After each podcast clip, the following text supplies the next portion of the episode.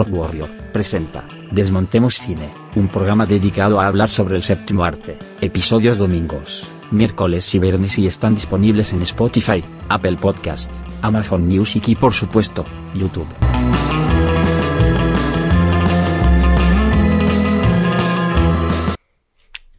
Amantes del cine, cinéfilos y cinéfilas, pues bueno, sean bienvenidos a este noveno episodio de Desmontemos Cine. Y como no, antes de empezar, feliz año, bueno, les deseo feliz año nuevo a todos. Espero les vaya genial este año y cumplan todos sus objetivos y metas. Y bueno, ¿qué más les puedo decir? Solo que este año les vaya, les vaya de puta madre, ¿no?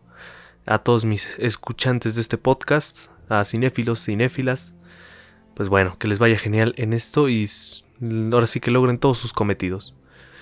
Y es que el día de hoy, pues, eh, el día de hoy vamos a hablar, ¿cómo no? Sobre, bueno, vamos a empezar con lo que sería lo mejor y lo peor que nos trajo en este caso en DC Comics en este año 2022. Que por lo que sé solo fueron cuatro proyectos, los cuales analizaremos a continuación y los ordenaremos de mejor a peor, a base de mi opinión y siendo un tanto objetivos, ¿ok? Así que no se lo tomen muy en serio esta, lo que sería esto. Y qué más puedo decir, ¿no? Ahora sí que vamos a empezar de lleno con el tema.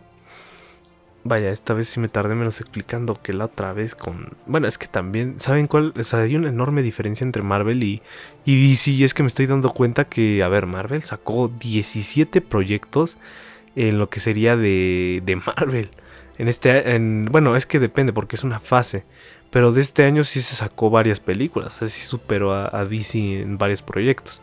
Aún así, ¿no? Pero pues, sí me sorprende que sí sean, digo, para calificar la, fase, ¿no? Sí me tardé casi una hora hablando sobre lo que sería, en este caso, sobre, pues, ahora sí que la fase del Marvel. En este caso, pues, a ver, aquí realmente yo creo que me voy a tardar demasiado en The Batman, Peacemaker. Bueno, es que las cuatro, a ver, vamos a empezar porque los cuatro proyectos de que nos entregó DC este año, la verdad que, a ver, de Batman, ¿qué les puedo decir? Es genial, es estupenda, es sin lugar a dudas es de las mejores películas de superhéroes que hemos tenido desde Logan, sin problemas. O sea, desde Logan no han sacado una película así que digas, wow, esto me encanta, esto realmente es cine. No, por supuesto que no. Entonces, desde Logan no se ve una película de superhéroes a esta calidad tan increíble. La verdad, o sea, sinceramente, yo en un principio sí no le tenía mucha fe al Robert Pattinson. Eh, pero ya en cuanto vi el tráiler dije, nah, este güey se la va a rifar. Y aparte no sabía mucho de cine en ese entonces. Pero ya más allá de ver, em, ahora sí que a Robert Pattinson como Batman, me he dado cuenta que sí tiene buenos papeles. A ver, en Tenet se la rifa bastante. Es un filme de Christopher Nolan. Eh, hay, otra, hay otras películas independientes que ha hecho. Por ejemplo, El Faro. Dios mío, ahí se merecía por lo menos una nominación al Oscar en esa película un filme de A24. Y pues, ¿qué más puedo decir, no? O sea, como que no le tenía mucha fe, pues igual no sabía mucho de cine. Pero en cuanto vi el tráiler dije, joder, esto sí que va a ser demasiado cine. Y sin duda sí, sí lo es. O sea, esta película está increíble, ¿no? En este caso vamos con eh, de Batman. Este, ya voy a empezar de una vez a hablar de Batman porque ¿qué más puedo decir de, de esta película? O sea, creo que es en la que más me llevo, a lo mejor más tiempo me vaya a llevar. Porque es, mi película favorita de este año 2022. No solo de superhéroes, del cine en general. En lo personal es la película que más amé y que más me haya gustado. O sea, sin duda esta película es, es cine puro, en, ahora sí decirlo, ¿no?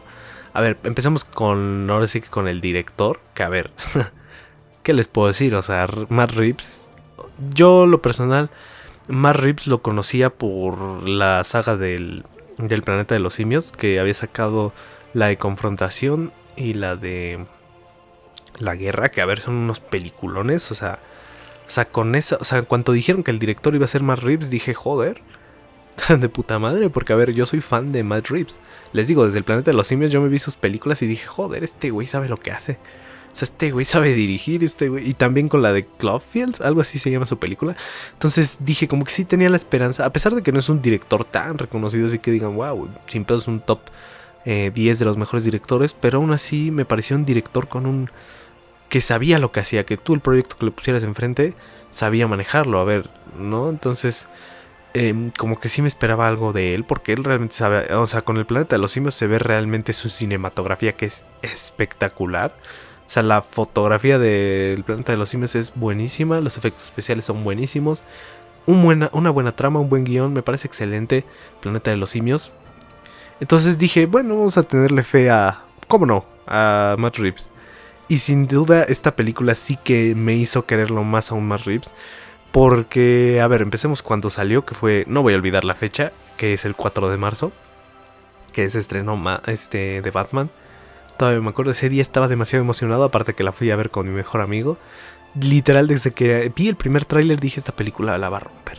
O sea, no, no tanto a lo mejor en taquilla, porque no la rompió tanto en taquilla. Por lo que tengo entendido, a lo mucho llegó a 700 mil dólares. 700 millones, perdón de dólares, entonces no fue una taquilla. Así que tú dijeras, wow, demasiado, demasiado genial esta taquilla, o sea, sin duda la más vendida este año. No, no, no fue tanto así. Pero aún así yo me esperaba más que la rompiera a nivel de, de cine, ¿me entienden? Porque a ver, vamos a empezar primero tal vez un poco criticando a Marvel, pero sin duda esta película es superior a la, mayoría de proyectos de, de Marvel. A ver, vaya, sin duda es superior a Doctor Strange in the Multiverse of Madness, Thor Love and Thunder, eh, ¿qué otras estrenaron este año? Por supuesto, Black Panther Wakanda Forever. Ese tipo de películas, de, bueno, las películas que sacó en esta fase 4, sin duda de Batman se las coge a todas, así, de sencillo, o sea. A lo mejor mucha gente va a decir, sí, pero está aburridísima, este, casi ni se ve, sí, o sea, es lo que suelen decir la gente de, no, no, es que casi no se ve, ja, el Batman, este, de Robert Pattinson. Ah, yo, prefiero, yo prefiero el de Ben Affleck y que es puta madre, Flankinson. Están tirando mucho hate, ¿no? O sea, he visto eso, estoy en un grupo de, de cine y esos son sus argumentos para, de alguna manera, desmeritar esta. Para mí, sin problema, es una obra maestra del cine de superhéroes. Sin problema. Sin problema es una obra maestra del cine superhéroes que, a ver, es, o sea, tampoco es tan difícil romper este, esta línea de hacer una obra maestra de superhéroes, porque a ver, Marvel siempre sacando sus proyectos mediocres, por así decirlo, bueno, no mediocres, pero muy repetitivos. O sea, la, misma historia, siempre gana el bueno, siempre esto, siempre esto. Entonces ya está un poco cansado y dije, ok, bueno, vamos a disfrutar de Batman, estoy seguro que la va a romper. En el aspecto de cinematografía y que va a ser una película más allá del dinero, Iba a ser una película increíble. Y bueno, ese 4 de marzo, mis amigos, me enamoré de esta película. Sin duda esta película es de mis favoritas. Es una película que sin problemas vería siempre y no me cansaría. O sea, creo que desde desde Dark Knight estaba esperando una película de este calibre. Porque, a ver, vamos a ser sinceros, The Dark Knight dejó una vara enorme para lo que sería el cine de superhéroes. O sea, pero una vara que sí realmente ninguna película de superhéroes la va a superar. O sea, ni de chiste de Dark Knight va a ser superada. Porque Dark Knight es muy, es muy compleja. O sea, es una obra maestra. Yo la considero tal vez la mejor película de Christopher Nolan. Sin problemas, es la mejor película de Christopher Nolan. Que no solo, a ver, no solo cambió el género de superhéroes. O sea, cambió muchas cosas a la hora de hacer cine. Entonces yo creo que de Batman sigue un tanto esa esencia, ¿no? O sea, dijo, ok, Matt Reeves me imagino que debe haber dicho, no sé, vamos a hacer una obra maestra, vamos a impresionar a todos y boom, secuela asegurada, ¿no? Más allá del dinero, pues a pesar por lo que muchos decían de que no, es que de Batman, que había hecho, o sea, creo que no ni alcanzó a duplicar eh, ahora sí que lo que costó. Entonces, de alguna manera, pues en Warner sí lo consideraron un fracaso. Pero, pues aún así, es una, o sea, fracaso monetario lo, posiblemente lo sea. Pero un fracaso como película, yo creo que no lo es. O sea, mucha gente entiendo que no le guste. Porque, a ver, si trata temas que sí son no complejos, porque no son complejos. O bueno, depende. Porque sí, esto de detectivesco, creo que en lo personal nunca había visto un Batman así. A ver, el de Christopher Nolan lo había hecho de alguna manera. pues sí, ¿no? O sea, sí lo había hecho de alguna manera detectivesco, pero era como de, ah, sí, tengo este aparatito y ya, chingón, ¿no? O sea, sí lo hacían en la película. Por ejemplo, la vez que de cuando asesinan a, no me acuerdo quién, que habían irrumpido en la de Harvey Dent. y que tiene que examinar una bala, pues tan fácil llevó y a, su a sus, por así decirlo, experimentitos y ya se chingó. O sea, como que era una parte detectivesca que era fácil de resolver. En The Batman es algo más difícil porque realmente aquí el Batman, nada, o sea, sí tiene mucho dinero y puede que tenga mucha mucha tecnología, pero pues a ver, no es algo tan por así decirlo que digas, ay, güey, esto está fácil de resolver, se lo pongo a mi maquinita. No, realmente sí tenía que pensarle bien, porque era un villano que es el acertijo. Que a ver, en lo personal, el antagonista me parece espectacular. Creo que Paul Dano, sin problemas, hace un excelente trabajo. O sea, creo que. Ah, eso es otro apartado. es otro apartado que amo de la película. Que no se siente ningún personaje sobrado. Ninguno. Hasta el policía, el que. el que que sale, el policía, no me acuerdo cómo se llama, Martínez me parece que se llamaba, no me acuerdo muy bien. Hasta ese policía dices, güey, es importante para la trama. O sea, literal, gracias a él, Batman entendió que tenía que despegar esa parte. Entonces, mm, creo que ningún personaje se siente tan, tan desaprovechado, por así decirlo. A ver, empecemos. y lo mejor es que todo lo dejan para un posible más adelante. ¿Me explico? A ver, por ejemplo, el pingüino ya, o sea, se deja en claro que va a, va a seguir siendo, que va a seguir saliendo. A lo mejor el que creo que sí sentí un tanto desperdiciado, a lo mejor ese sí, es al este, ¿cómo se llama? Falcone, Falcone. Entonces, creo que se, posiblemente sea el único que, que sí sentí de alguna manera que sí lo, lo desperdiciaron. Pero a la vez no, porque a ver, esto más o menos era pues dije, ok, me parece un poco, poco decepcionante que no hayan hecho más con este personaje, pero pues no tenía más sentido porque realmente solo de eso se argumentaba lo de los papás de Bruce Wayne, entonces como que estaba muy bien, o sea, sí lo sentí un tanto, pero pues a la vez que lo piensas dices, ok, no, no estuvo tanto.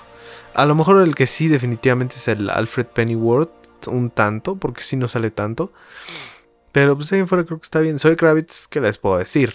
Sin problemas, me atrevo a decirlo, y es la mejor gatúbela que nos han entregado, sin problemas. O sea, es una gatúbela que no, que no solamente tiene carita bonita, como en, este caso eh, lo que sería otras adaptaciones. O sea, aquí realmente, Dios, es literalmente le ayuda a Batman demasiado. Eh, Colin Farrell como el pingüino, ¿qué les puedo decir? O sea, está genial. Ahora, otro personaje, mi segundo personaje que más amé esta película, definitivamente Jeffrey White que es el, bueno, así se llama el actor, pero quien interpreta es a James Gordon, que la verdad, joder, es un James Gordon que sin duda no supera al de Nolan, pero es un James Gordon que digo, ok, me parece bastante decente este James Gordon, me gusta, definitivamente es buena, o sea, es buena, ¿no? Y es que yo creo que lo que tiene esta película es que mucha gente de primera, pues, o sea, se imaginaba una mala adaptación, o sea, que iba a ser atroz, aburrida. No sé, o sea, mucha gente pensaba esa. Pero a ver, por fortuna, sin duda que es una película increíble. O sea, yo en lo personal no considero que supera The Dark Knight ni de chiste. O sea, The Dark Knight, voy repetir, jamás va a ser superada. O bueno, puede que sí. Algún momento va a llegar a ser superada. Pero no, o sea, la pondré abajo de The Dark Knight porque sí está muy recia esta película. O sea, de Batman sin problemas. Es la mejor película no solamente de superhéroes de este año 2022, también del 2021, también del 2020, también del 2019 y por supuesto del 2018, a donde no es en el 2017, que fue cuando se estrenó Logan. Ahí todavía hay un poco de debate, mm, así que no sabré decir pero a ver, The Dark Knight yo creo que no es superada por esta película, pero se la coloco en una segunda posición posiblemente. Una segunda posición que la verdad es merecidísima. O sea, esta película es mega increíble. O sea, todo, toda esta película es de alguna manera perfecto. A ver, aquí mi apartado que más amé de la película, y estoy seguro que muchos de los que escuchan este podcast amaron, sin duda es la fotografía. O sea, a ver, la fotografía de The Batman es genuinamente increíble. Increíble. A ver, me sorprende bastante porque por lo que escuché de algún, ahora sí que de algunas vistas previas de los Oscars, unas antesalas por así decirlo, no habían nominado a The Batman a la fotografía. Y como que sí dije, ¿what? O sea, como que sí me alarmé un poquito porque, a ver, es una fotografía increíble. O sea, entiendo que tienen como rival a Top Gun Maverick. Que a lo mejor sí, a ver si tiene una buena fotografía, pero tampoco es como que destaque mucho. O sea, no la considero que destaque mucho. Everything Everywhere Adults One. Ahí creo que sí le da un poquito de batalla. Sin duda. Creo que sí le da un poquito de batalla. Pero sin duda, posiblemente The Batman es mi fotografía favorita. O sea, sin duda es una fotografía que que amé demasiado, ¿no? Entonces, en fin, definitivamente de Batman, ¿qué les puedo decir? O sea, es, es una obra maestra, en pocas palabras. O sea, es una obra maestra. La verdad, yo no me esperaba algo así. Sin duda, o sea, yo, yo no me.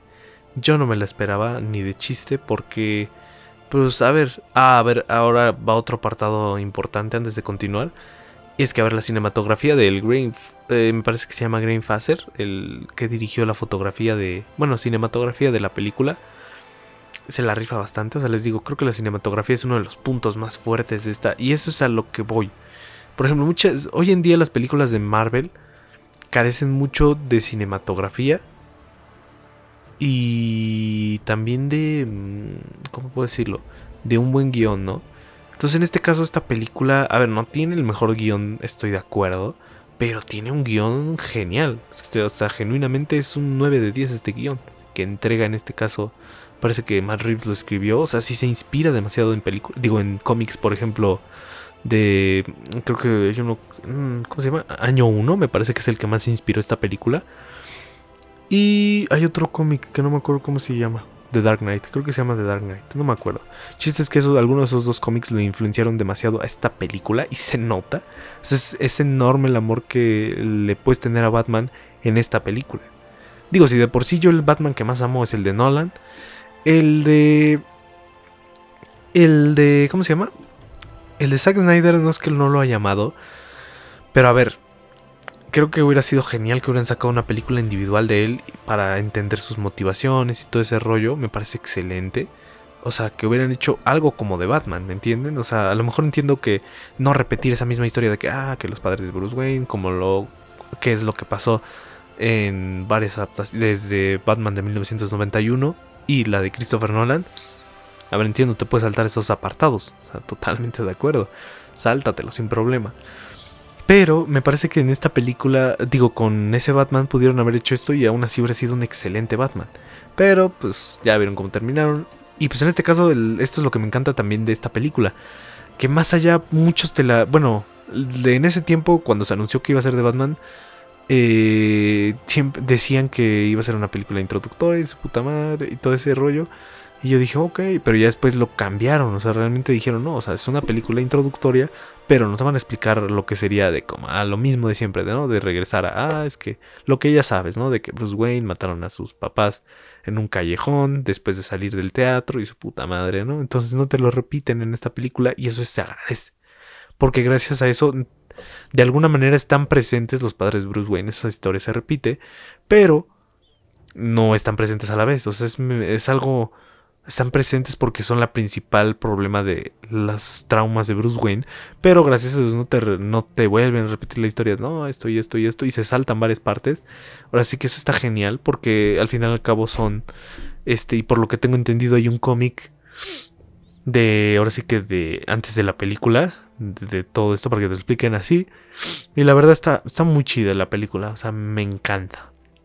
Sin duda es la película que más amé de este año 2022 y la que más amaré. O sea, creo que a partir de aquí yo tengo, estoy, o sea, mis expectativas de por sí con The Batman eran demasiado altas y cuando, eso, es, eso también eso es importante, porque a ver, cuando tú tienes unas expectativas altas de una película, la ves y dices, vaya, vaya cagada, ¿no? Dices, ah, esta película está horrible y quién sabe qué.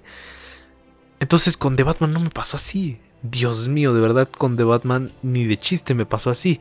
Vi The Batman y dijo, ¿qué? Ok, esto está increíble. O sea, dije, what? O sea, era, o sea, tenía las expectativas tan altas de The Batman que genuinamente las cubrió y dije, joder, joder, macho, esto, esto es cine. O sea, terminé de la sala y se los juro, la escena final, de cómo representan la esperanza. Aquí hay muchos temas que se tratan y que A lo mejor mucha gente dice, sí, güey, es un filme de superhéroes, que te esperabas, pinche niño estúpido. Pero al final al cabo, pues Batman... O sea, es que ese es a lo que voy. Es lo complejo y el guion tan genuinamente bueno que es. Porque, a ver, aquí de alguna manera te pintan que Batman ganó. Pero genuinamente no ganó. Porque, a ver, Batman al final y al cabo es jodido por el. Eh, por el. ¿Cómo se llama? Ah, por el Riddler. Que en este caso logra su cometido de inundar a la, a la ciudad. Pero aquí es cuando Batman aprende, de alguna manera, aprende sus errores y eso se convierte no en una victoria como tal, pero sí en un crecimiento personal. De que realmente todo lo que lo atormentaba de tipo, ah, no, es que la venganza, la venganza le quitó a su... Eh, sí que quería vengar a sus papás y que ese era su principal motor por mejorar la ciudad de alguna manera. Él veía la venganza como la única manera, la venganza y el miedo de... Pues vaya, vamos a salvar esta ciudad. ¿Cómo no? Con venganza y miedo se puede salvar esa ciudad. Cuando realmente no tenía que ser así. Y eso es lo que la hace espectacular.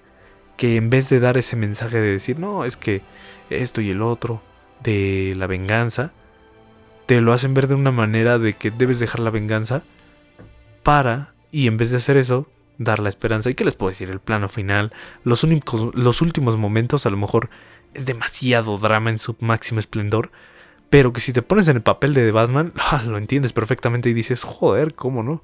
¿Cómo no? O sea, literalmente eso es lo que hace especial a The Batman porque se siente una pérdida, o se siente como un fracaso Batman. O sea, dices, güey, inundaste la ciudad, no captura, bueno, sí capturaste al malo, te terminó jodiendo. Este mató a varios policías del malo, o sea, perdió de alguna manera, pero ganó lo que realmente continúa con la siguiente película, que es ganó desarrollo de personaje, en vez de dejar la venganza por cambiar la venganza por la esperanza. Lo cual me parece genuinamente bueno porque es una faceta que de Batman no habíamos visto. O sea, faceta de Batman así, de ese tipo. Así que fuera un hijo de puta que se los agarraba madrazos. en el cine creo que no. A ver, bueno, sí. Genuinamente, digo, este, con el este Ben Affleck, sí habíamos visto una sede así, pero. Pues no sé. O sea, me explico. O sea, tipo. Por ejemplo, Ben Affleck, él no recuerdo muy bien. Este. Él solamente está lleno de ira. Entonces ahí es más como ira, enojo. O sea, alejarse de todos. O sea, ¿me entienden? Aquí como que eso cambia. Porque, a ver, por ejemplo, el Batman de Christopher Nolan. vamos a compararlas. Ahora sí que, por así decirlo, la película introductoria, que en este caso es Batman Begins, con The Batman. Y por qué considero que The Batman es súper genial en ese aspecto. Y que a lo mejor en vez de decir Matt Reeves, ah, pues vamos a copiar un tanto de esencia de Batman Begins la hicieron totalmente suya. Porque, a ver, por ejemplo, en Batman Begins te explican que Batman, este, no, pues tenía miedo. Que él realmente, lo que, el, bueno, en sí lo que te enseña Batman Begins es el miedo y la venganza. Pero aquí es lo interesante, la venganza y la esperanza. O sea, tratan los mismos temas de The Batman, pero de alguna manera muy diferente. Porque, a ver, por ejemplo, la primera hora de a lo mejor de la película te literal resuelven así de lo de la venganza de que deje, debe de dejar la venganza. O sea, te lo resuelven de alguna manera fácil. Que dices, oh, demasiado fácil como para que Batman luego deje de hacer así, ¿no? Pero sí es algo fuerte, ¿no? Aunque no, no me convenció mucho esa. de que literalmente porque hayan matado. Bueno, le hayan disparado al que mató a sus papás y, no y lo haya mandado el Carmen Falcone. Pues no, realmente no, pero sí se siente un desarrollo de personaje. Entonces, como que esa parte entendible, ¿no? O sea, dices, ok, me gusta. ¿Y qué es de lo que pues, de los pues de lo que hablan? De que Batman tiene que usar ese miedo para este. para salvar a la ciudad de alguna manera. Y ser la esperanza para la gente, ¿no? Que él con el miedo, ser un símbolo. Ese es como que. Por así decirlo, el Batman Begins. Ahora, por ejemplo, en The Batman cambia un tanto la cosa. O sea, en The Batman sí cambia. Porque, por ejemplo, ahí el tema principal de toda la película. Pues literalmente es. Este. La venganza. O sea, literalmente ya hasta el final. o sea, y eso es genial. Porque no te lo ponen así como un tema que digas, ah, lo supero fácil, como en Batman Begins. Entonces, la venganza te lo ponen al lado de todas sus consecuencias y cómo lo han afectado a Batman. Este, a lo largo de toda su vida y cómo debe dejar esa venganza en un, para ser la esperanza. O sea, en vez de generar miedo y venganza en sus enemigos, debe generar esperanza en las personas. ¿No? Y al final el monólogo me parece genial. O sea, está estupendo. Te hace cambiar algunas cosas de tu vida y dices, ok, Batman, de acuerdo. Quiero ser como tú. Literalmente salí del cine y dije, soy ese. Literalmente top 5 este, personajes que diría, literal, soy ese. ¿No? O sea, sin problemas, ¿no? Entonces me gusta demasiado de Batman. Y pues aquí se complementa también mucho un aspecto de, de Christopher Nolan que es, que es buenísimo. Porque, a ver, por ejemplo, en... ¿Cómo se llama? Es, algo que hace que los Batman de alguna manera sean buenos. Porque, por ejemplo, el Batman de Tim Burton, ¿cuál era la banda sonora principal de, de, la película? No me acuerdo cómo va, pero más o menos así va. Y la de Dark Knight, ¿no? Que en este caso la escuchas y dices, güey, es el Batman de Nolan. Pero, por ejemplo, algo que cambió con Ben Affleck es que yo no recuerdo muy bien la banda sonora. O sea, no recuerdo muy bien. De hecho, me acuerdo más de la del Man of Steel que la de. Ahora sí que la de Batman. En los. Ahora sí que en los. En las películas no me acuerdo muy bien de la banda sonora de él. Entonces con The Batman. Por Dios. Es una banda sonora mega increíble. Mega increíble, yo diría. O sea, es una banda sonora increíble. O sea, esta banda sonora literalmente trata lo que ves en la película, te lo retrata, algo como lo de Christopher Nolan. Que por ejemplo las notas en el de Christopher Nolan, aparte que es muy Hans Zimmer, Christopher Nolan, este con que Hans Zimmer le compuso la banda sonora. Entonces se nota un poco la esencia de Hans Zimmer de cómo él retrata el miedo a través de los sonidos metálicos y todo ese rollo. Entonces aquí cambia un poquito de Michael Gacchino con Matt Reeves, como le hicieron, porque aquí durante toda, bueno, la mayoría por así decirlo, digamos que empieza la, la, banda sonora para que eh, para escuchen la completa. La verdad a mí me encanta bastante, bastante. Y literalmente toda, que es literalmente lo que tratan de representar en toda la película, es como que una banda sonora relajada de que te represente la esperanza. Lo cual está genial, ¿no? O sea, dices, ok, me, sí, me llena. Y ya las últimas partes es como de, ah, ok, es este, ¿cómo puedo decirlo? Pues es, el, la ira, el miedo, o sea, refleja varios este, momentos en la película que realmente se complementan excelente con la banda sonora, cómo no, de Michael Gacchino, que me parece que es una de las mejores bandas sonoras de este, de este año, sin problemas, o sea, es una excelente banda sonora. La verdad, me gustó bastante. Me, me gustó bastante. Me gustó bastante, la verdad. Ah. Entonces, para mí, lo personal, si me lo preguntan cuál es la mejor película de este año en cuanto a superhéroes, es de Batman. Y sin duda que lo es, porque a ver, les vuelvo a repetir, a ver, sacaron Doctor Strange en The Multiverse of Madness, que es dirigida por Sam Raimi, y es genuina, es buena, o sea, es buena, o sea, es una buena película, dejémoslo así, pero no supera ni de chiste a Batman. O sea, de Batman sí, sí, o sea, de Batman sí superior. O sea, lo mucho la superó en la taquilla, me parece, este Multiverse of Madness a, de Batman. Pero, pues aún así, o sea, ¿qué comparas cinematografía de verdad con... Bueno, que hasta cierto punto es buena la cinematografía de... Es lo único bueno de la película, porque el guion no diría que es lo mejor. Pero pues es bueno, ¿no? Entonces...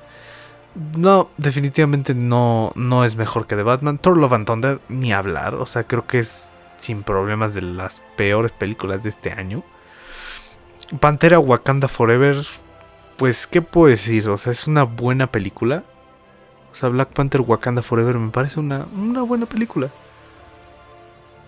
O sea, está buena, pero, o sea, cinematografía también es muy buena, pero sí, de Batman también, o sea.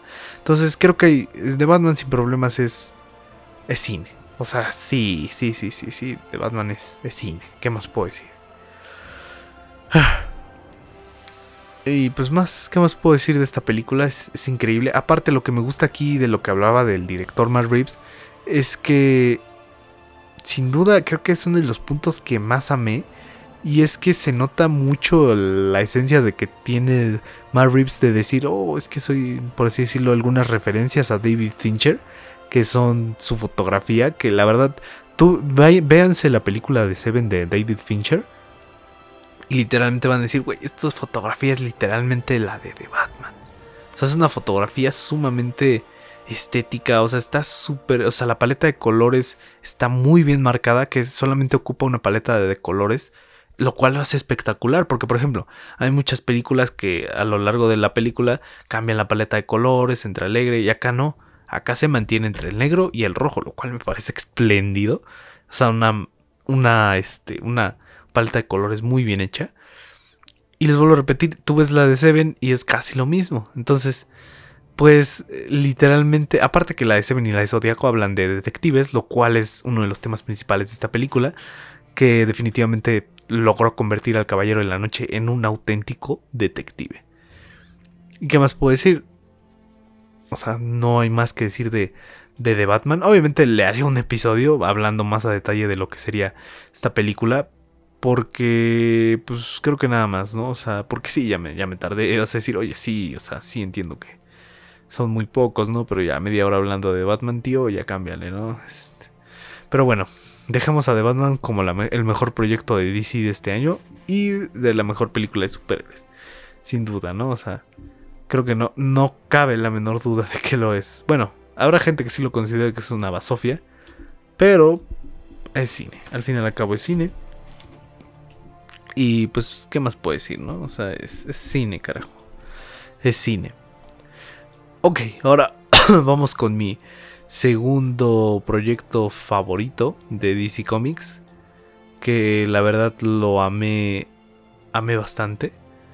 O sea, es sin duda la serie que más amé de este año. O sea, increíble. DC esta vez se la mamaron.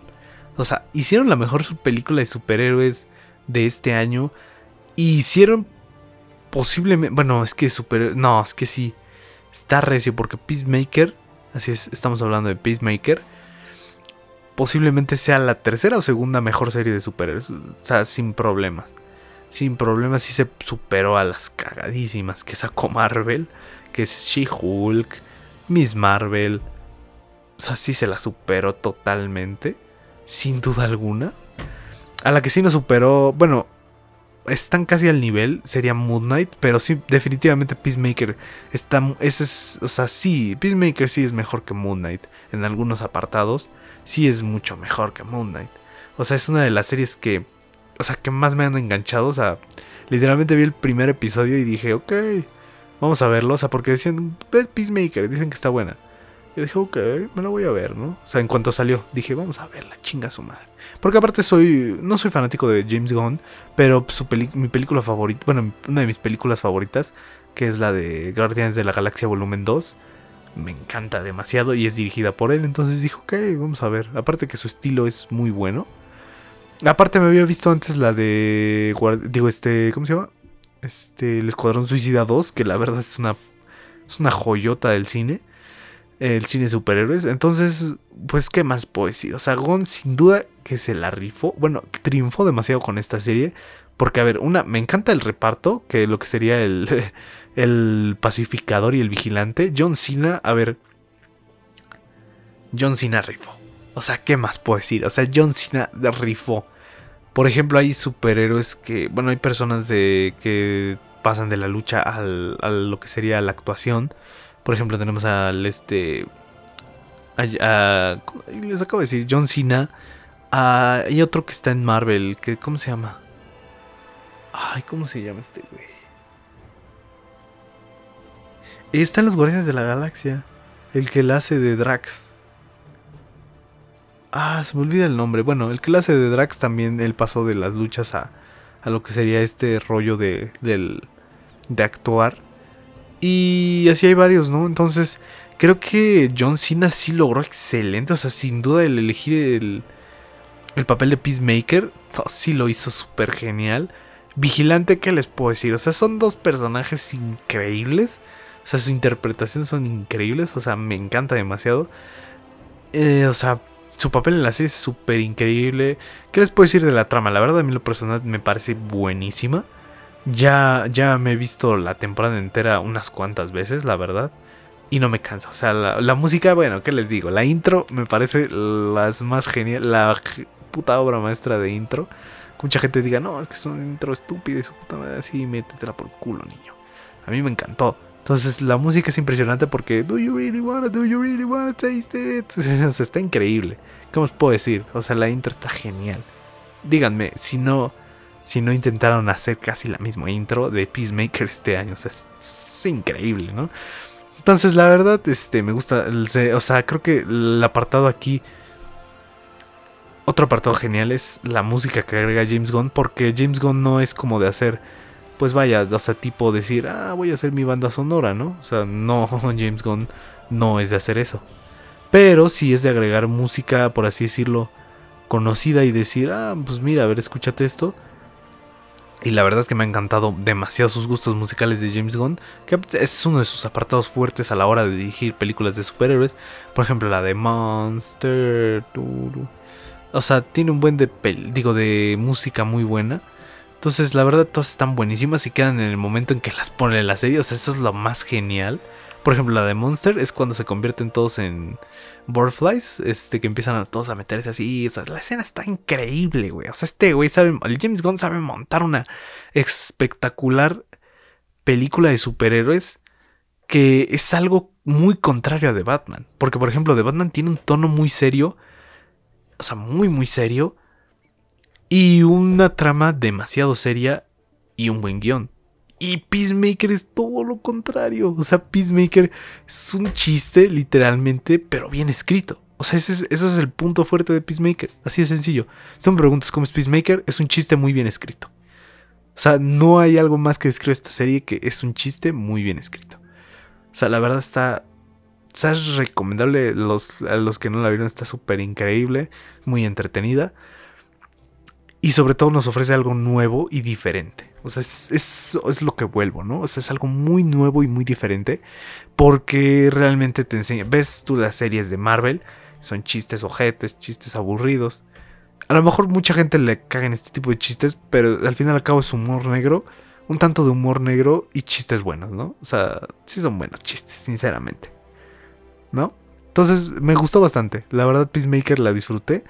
Y sin duda que es una de las mejores series de este año de superhéroes. A, lo mejor la única que sí la supera sin duda es The Voice. The Voice sí. superior. O sea, sí, ¿no?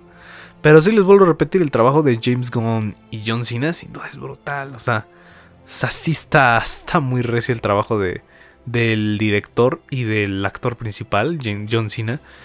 ¿Y qué les puedo decir? O sea, para mí esto es una obra de arte en series. O sea, el audiovisual, o está muy chingón. O sea, creo que en este capítulo, o sea, y eso es lo bueno de las series, de esta serie. Porque, a ver, por ejemplo, tú ves una serie de Marvel y hasta eh, dices, ok, este episodio, bueno, está bueno. Segundo, decae demasiado. Tercero, decae a lo mejor algo más.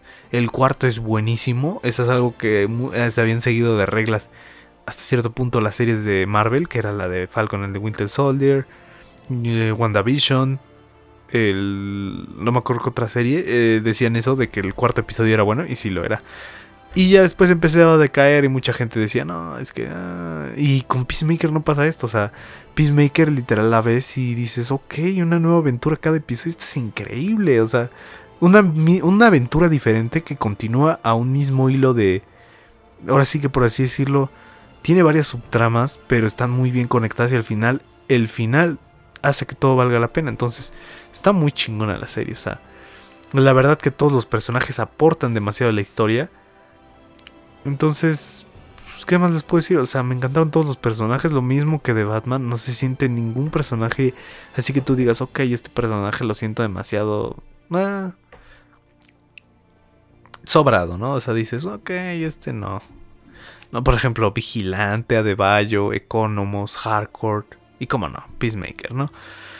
Y lo que tenemos entre las manos sin duda es un trabajo hecho con mucho amor y dedicación. O sea, James Gunn, grande. A ver, aquí hay otro apartado que es la inclusión de Adebayo como personaje LGBT, lo cual no se sintió en lo absoluto en lo absoluto forzado porque a ver, este personaje es una esposa, bueno, es, ajá, es esposa de una chica lesbiana y pues la verdad es un trabajo muy, muy bien hecho.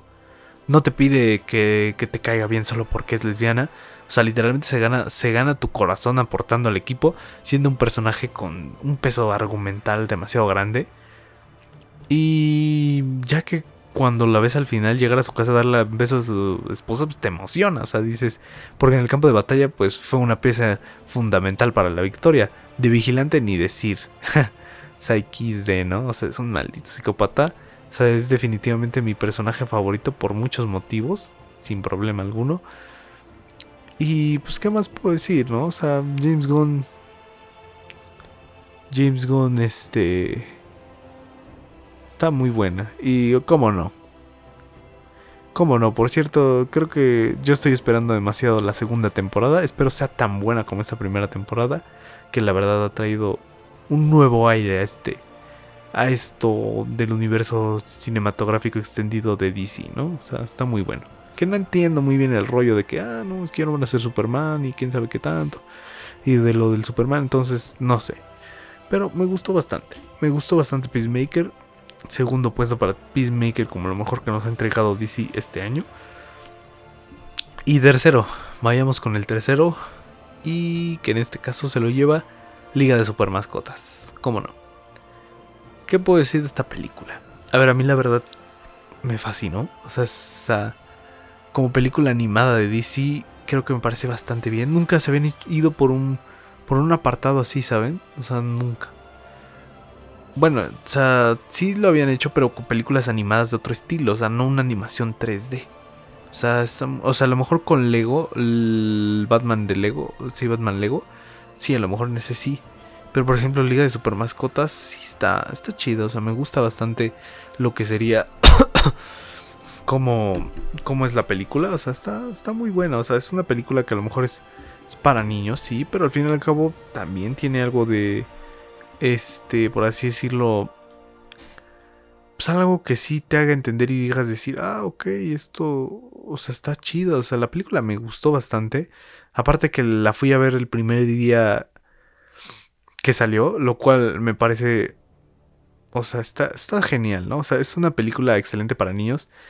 Y sin duda para cualquier fan de DC. Hasta, hasta me hizo reír, no me lo esperaba.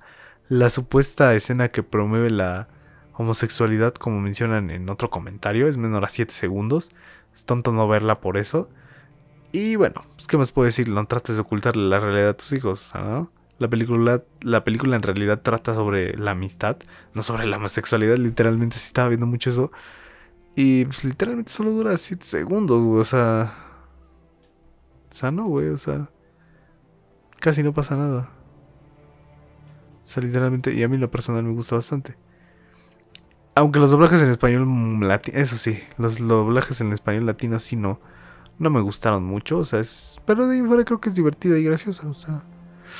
O sea, la verdad la película es muy tierna, cómica y pues, dinámica. La verdad, para mí es un 10 de 10. O sea, Sí, sin duda que... A ver, es que aquí tiene un punto fuerte. Es que, por ejemplo, si tú amas a los perros, yo en este caso tengo dos mascotas, entonces ves esta película y dices, güey, qué bonito. O sea, te explican como los perros y algunas cosas así. Entonces, entonces dije, ah. Dije, ok, voy de acuerdo, ¿no? y la verdad me gustó bastante. O sea, Sí, está, está bastante bien. O sea, casi nadie habla de esta película. Pero a mí eh, en la personal me gustó bastante. Hay mucha gente que dice es aburrida y sin sentido y uno se aburre, no hay nada emocionante. Y sí, es entendible, ¿no? O sea, sí. Sí, pero pues es que realmente no hay mucha gente que le tenga mucho amor a los perros. Entonces esta película es una, el amor. Eh, que los perros, eh, uno que uno el amor le tiene a los perros, se trata de una amistad, se trata más que nada de la amistad de esta película. O sea, para un niño está excelente, ¿no? O sea, para un niño está genial. Tú se lo pones a un niño y va a decir, joder, ¿qué me hablas? Esto es una película genial, ¿no? Entonces, creo que hasta ese apartado me gustó bastante. Yo en lo personal la considero una excelente película. Yo en lo personal la amé, más que nada porque les digo, uno que siente amor por sus perros y así. Y sí me puse a pensar y dije, joder, Sí, me gustó. Por eso la pongo en un tercer puesto. Y pues ya, ahora sí que hablar. Por último, de quizá la película que más controversia me hizo. Ay, Dios. Dios, Dios, Dios. Si es, hablamos de Black Adam. Black Adam, ¿qué puedo decir? Esta película recién se estrenó en octubre. Y la verdad que sí daba un. Ahora sí que como un inicio sólido a lo que sería el DCU. La verdad me gustó bastante. O sea, está muy bien la roca. ¿Qué más puedo decir? Es Black Adam, ¿no? Black Adam se nota el cariño que le tiene. Que le tuvo más bien este Duana Johnson a lo que sería Black Adam como personaje. Se nota que realmente sí le interesó, lo cual me gustó bastante. Sí se nota demasiado en la película. Y pues está. está bastante bien. O sea, Black Adam. Black Adam, pues. La verdad, creo que el, aquí el punto fuerte de la película es Duana Johnson. O sea, Duana Johnson literalmente carga con. Con. Ahora sí que. Se merece un reconocimiento por sostener una película que sin una trama pues por así decirlo, concisa, se sostiene con la pura acción. Acción que realmente es buena, o sea, The Rock ya es un experto en el género y sin duda que sabe cómo impresionar al espectador con montajes, en, por así decirlo, en las que se engrandece la presencia de los protagonistas, ya sea con, este, ¿cómo se les llama este tipo de planos? Primero, primerizos planos, primerísimos primeros planos, me parece que se llaman así para ahora sí que para relatar la expresión de los protagonistas o con simples juegos de luces para enfatizar más el físico de los personajes. La verdad que las coreografías están muy realizadas, o sea, sí están chidas. Se combinan muy bien con los efectos visuales y hasta con los chistes de la cual la mayoría funciona, ¿no? O sea, sí está muy chida. Pero pues lamentablemente pues no es lo suficiente para cubrir pues por así decirlo la superficialidad de pues, del guion, ¿no? O sea, o sea, tiene muy marcados los actos de la historia. o sea, se nota mucho que se conecta un punto A con un punto B en la trama. Siendo, pues vaya, demasiado predecible. Algo que tiene muy marcado el cine de Juame Colet Serra. Que sí, no afecta la experiencia de la película.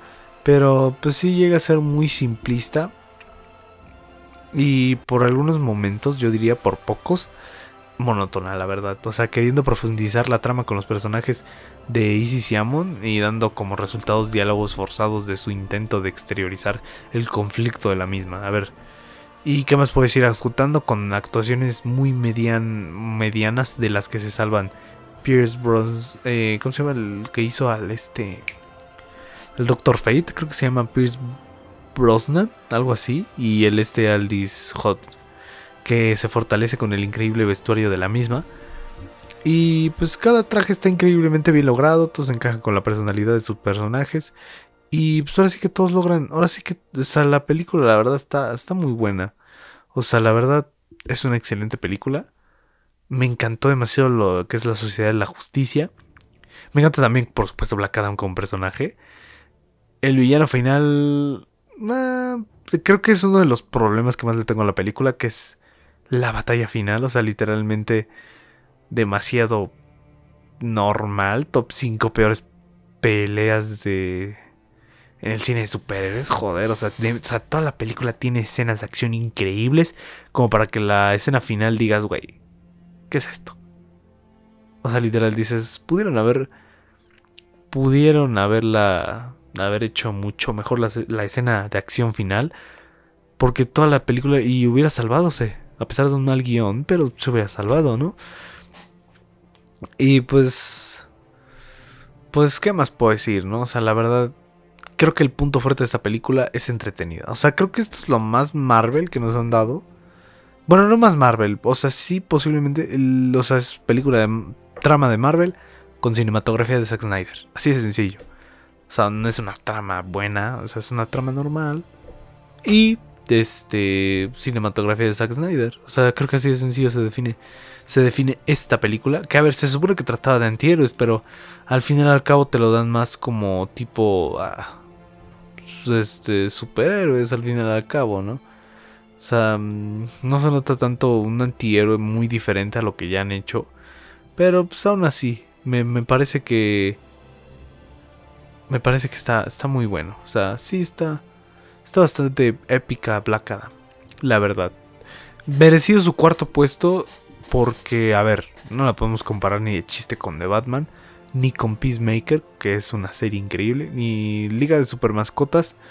A ver, en lo personal yo amé más Liga de Super Mascotas que Black Adam. O sea, sí, desde, Black Adam sí me interesaba, pero yo sin duda esperaba más Liga de Super Mascotas y también cumplió mis expectativas.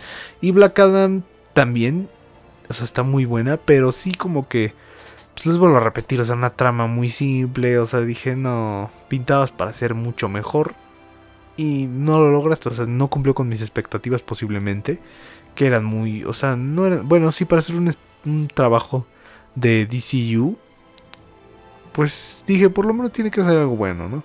Y sí lo fue, o sea, o sea, el punto fuerte de la película es que es entretenidísima, o sea, para aquellos que les encantan las escenas de acción y todo eso, les va a gustar. Pero para aquellos que son más como yo, de tipo, ah, a ver, este, fijándose en los detalles de la trama, el montaje, la fotografía, como que sí queda de ver una gran parte de, del trabajo en, esta película. Pero ahí en fuera creo que me parece una, una muy buena película. Una buena película. Dejémosla en una buena película, no más. Y pues, ¿qué más puedo decir? Así quedó mi lista. Primer lugar, The Batman. Segundo, Peacemaker. Tercero, Liga de Super Mascotas. Y cuarto, Black Adam. Así de sencillo, mis amigos. Así terminamos este top de ordenando los proyectos. ahora sí que de, de este año de DC. Y a ver, a lo mejor me van a decir muchos que, oye, creo que faltó este. Ay, ¿cómo se llama la, la esta serie de este, hay una serie que se estrenó este año que igual me la vi. Este, mm, ay, no me acuerdo cómo se llamaba la serie ustedes. Creo que se llamaba Superman y Lois o ese, era del año pasado. Ya no me acuerdo ustedes. No, pero sí este año sí, sí sacaron episodios nuevos, ¿no? Ya no me acuerdo, pero sí Superman y Lois este, está muy buena. O sea, sí, sin duda. Sin duda, Superman Lois, este. Está, muy buena también. Me faltó agregar esa, por supuesto. Este. ¿Qué otra faltó agregar? Ah, la de Sandman, que también faltó agregarla. Pero es que estos son proyectos un tanto, por así decirlo. Este, un tanto tanto alejados. Porque, a ver, Superman Lois se. Fue. Eh, bueno, es una, es una serie de. de ahora sí que de. de otro universo que no tiene nada que ver con el DCU. ni tampoco con un DC independiente. Y de Sandman me parece que es lo mismo. Bueno, no, de Sandman es como más independiente. Entonces a lo mejor esa la debía haber agregado. Pero yo no considero que sea mejor. Bueno, no la he visto. O sea, sinceramente no he visto esa. Entonces me faltaron de ver este nada más la de Sandman. Porque me vi esta de Superman Lois. Y me gustó bastante. O sea, también es una excelente serie. Me parece fenomenal la serie. Y pues, ¿qué más puedo decir, no? De DC. Ahora sí que DC siempre me ha gustado más que, que, que Marvel, sin duda. O sea, hay, proyectos que sí sorprenden. Por ejemplo, de Batman me sorprendió bastante. Peacemaker me sorprendió bastante. Entonces, sí, es como que sí, de repente sí da sus cachetadones fuertes a, a Marvel. Por ejemplo, Joker. O sea, sí hay buenas películas hechas por por DC. O sea, sin duda el hecho de que DC da más calidad que, que Marvel, algunas veces es cierta, aunque a veces no sea cierta. Pero en sus proyectos independientes creo que son su punto más fuerte. Y estoy casi seguro que lo seguirá haciendo porque a comparación de, de por ejemplo, Marvel, ellos no tienen proyectos independientes. O sea, ellos siguen toda una línea que, que conecta todas sus películas. Y eso está bien y está mal porque limitas demasiado a los a los directores, a los productores, los limitas a que pues, sigan una línea y que no puedan a lo mejor sacar un guion genial, lo limitas y pues haces que saquen un guion normalito, que es algo que pasó con, en este caso, ay, ¿cómo se llama? Este Multiverse of Madness con Sam Raimi, o sea, Sam Raimi pudo haber hecho una obra maestra con, con este, con lo que sería este Doctor Strange, pero pues terminó siendo un resultado pues medianamente bueno. O sea, se nota mucho el estilo cinematográfico, pero pues nada más, o sea, porque realmente lo demás no se nota mucho de Sam Raimi. Pero la verdad de ahí en fuera creo que Considero que este sin duda ha sido uno de los mejores años de DC después de tanto, tanto rollo. Sin duda, sin duda ha sido un buen año para DC. No el mejor, pero sí ha sido un buen año. Y pues, ¿qué más puedo decir? Ojalá, ojalá todo mejore en DC para que nos entreguen buenas películas. Que ahora como jefe encargado el James Gunn, le tengo fe, ¿no? Le sigo teniendo fe aunque haya despedido al, al, al este... ¿Cómo se llama? se llama el que despidió? Al Henry Cavill. Sí, sí, un poco. Estoy enojado con eso. Pero considero que por algo lo está haciendo. O sea, no está tomando decisiones a lo estúpido. No es un chaval que digas, ok, no sabe tomar decisiones. No, por supuesto que la sabe. O sea, sabe dirigir, sabe producir. O sea, sabe lo que hace en el cine de superhéroes, ¿no? Obviamente. Y pues, ¿qué más puedo decir, no? Este. Pues ahora sí que toca esperar este año a ver qué nos entrega DC pero esa fue mi opinión acerca de las mejores y peores series de... Bueno, de lo mejor a lo posiblemente peor que tiene DC, que tuvo DC en el año 2022. Y pues, ahora sí que eh, no sé qué más voy a decir. No sé cuándo vayas. A ver, ah, aquí quería hablar algo porque ya, por ejemplo, estos episodios, a lo mejor nada más va a haber un episodio disponible en, Spotify, en YouTube. Ya los demás episodios, a partir de me parece que no sé de cuándo, si la siguiente semana, ya va a cambiar un poco, porque ya nada más voy a subir un episodio por semana a, a YouTube. O sea, voy a seguir subiendo a Spotify, por si lo quieren escuchar. Este, van a seguir subiéndose los demás episodios. Spotify sin problemas. Spotify, Apple Podcast, en ¿qué otro tenemos? Google Podcast. Va a seguir subiendo el contenido normal. O sea, va a tener tres episodios. Todas las semanas van a tener sus tres episodios hablando de películas y todo lo que quieran. Pero en YouTube nada más vamos a subir uno a la semana porque ya también estoy empezando a subir contenido de música y pienso subir de videojuegos o con reseñas de pelis. Pero para que realmente no, no se sobresature tanto el canal de contenido, pienso hacerlo así. Entonces, por si no llegan a ver el episodio el, viernes, pues solo empiecen a seguir. Empiecen a seguirlo en, en Spotify. Y pues, ¿qué más puedo decir? ¿no? Ahora sí que empiecen a seguirlo en Spotify. Y ahí van a tener todos los episodios disponibles. Ahora sí que van a salir todos en Spotify. En YouTube a lo mejor nada más. Y eso depende a ver si no tengo, por ejemplo, tipo... Ah, voy a sacar este video. No, pues ya no. Ahora sí que se cancela lo del episodio del podcast. Pero sí va a seguir ahí el episodio del podcast en Spotify. Lo vas a poder escuchar. Y pues... abriré pregunta en Spotify para que contesten qué opinan acerca de, del qué tal le fue a DC en este año, ¿no? Ahí abriré la pregunta. Y pues ahora sí que yo soy Rodrigo Escobar León y esto fue Desmontemos Cine. Desmontemos el cine.